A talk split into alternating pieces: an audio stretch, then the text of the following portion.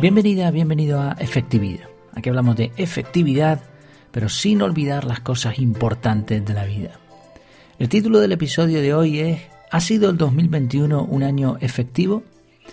El día en el que se publica este episodio va a decir hasta nunca al 2021. La pregunta es si lo dirá con pena o con rabia. ¿Qué piensas tú? ¿Ha sido el 2021 un año efectivo? Probablemente estés pensando Depende de para quién. Pero no me he sentado a hablar para dar respuestas estándar.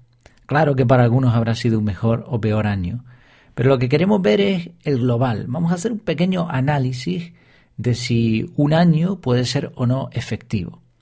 Y ok, vale, en realidad depende de qué consideremos efectivo, ¿no?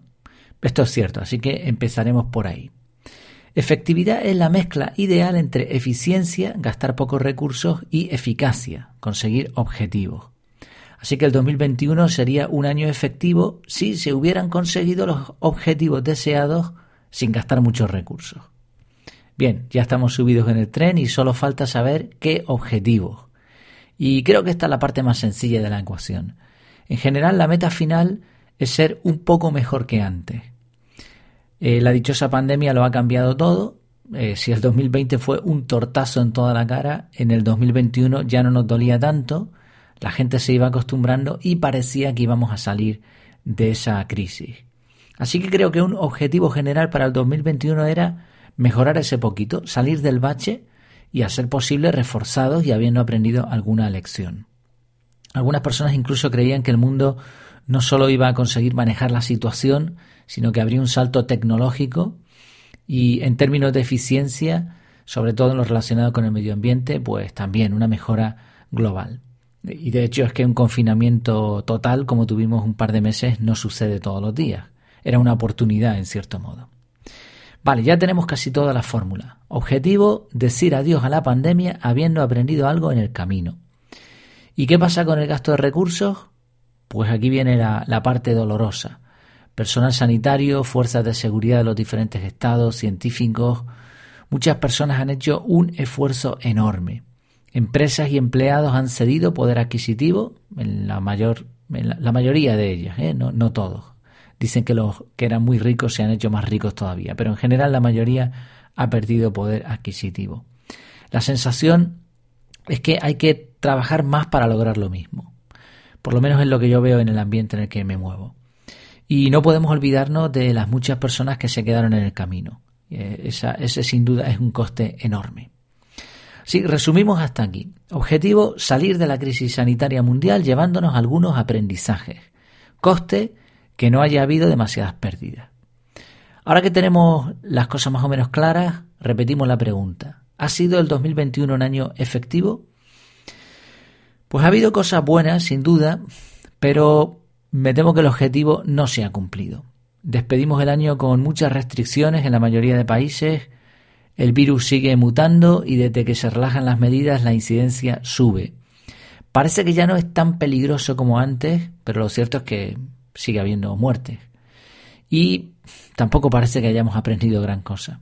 Desde que el virus da una tregua, la mayoría de la gente vuelve a lo mismo que se hizo siempre.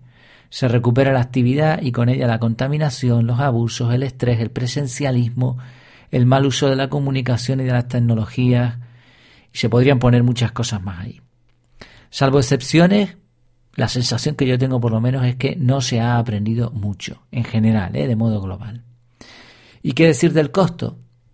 Pues lo evidente son las vidas, la pérdida material. Pero lo que no se percibe tanto a simple vista es el cambio en las relaciones personales, la falta de interés, el egoísmo reinante, el primero yo y después ya veremos. La confianza en la ciencia, la religión y la política se tambalea. Quizá la ciencia ha salido algo reforzada, pero a medida que las diferentes mutaciones aparecen y, que se ve que, que, no se controla del todo el virus, la ciencia tampoco es que tampoco es que haya una confianza plena en ella.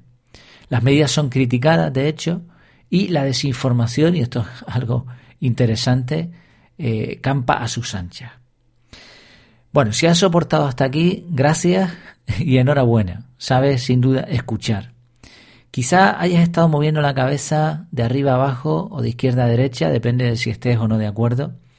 pero lo cierto es que por más que pensemos distinto, ninguno de nosotros, ni tú ni yo, tenemos el poder de cambiar la situación. Pero aquí viene la vuelta de tuerca, el giro, el giro de guion. Hemos visto si un año puede o no ser efectivo, hemos hecho una especie de fórmula ahí, hemos aplicado lo que es la efectividad, pero el que un año pueda considerarse o no efectivo no implica que tu año haya sido igual. Y esto es lo interesante. Además, el que a modo global no haya sido un buen año, desde luego no va a quedar en, los anales de la historia como el mejor año de la historia, no. Quizá no sea el peor tampoco, pero no ha sido un buen año, eso creo que, que estaremos de acuerdo. Pero precisamente eso te da cierta ventaja. A poco que hayas hecho las cosas bien, estarás mejor que la mayoría. Sí, por supuesto, sin olvidar que el simple hecho de sobrevivir ya es un punto a favor. Pero por muy mal que te haya ido, en el peor de los casos, pararse y hacer una reflexión te permitirá tomar nota y mejorar. Así que más allá de si el año ha sido un buen año o no, la pregunta clave es, ¿y para ti? ¿Ha sido un año efectivo? Mira, en caso de que no, ¿qué puedes hacer por mejorar el próximo año? Y en caso de que sí, ¿sabrías identificar cómo lo has logrado? ¿Podrías replicar tu técnica el próximo año? ¿Podrías ayudar a otras personas a tener un mejor año? Genial, pues continuamos en el 2022. Muchas gracias por tu tiempo y por tu atención. Hasta la próxima.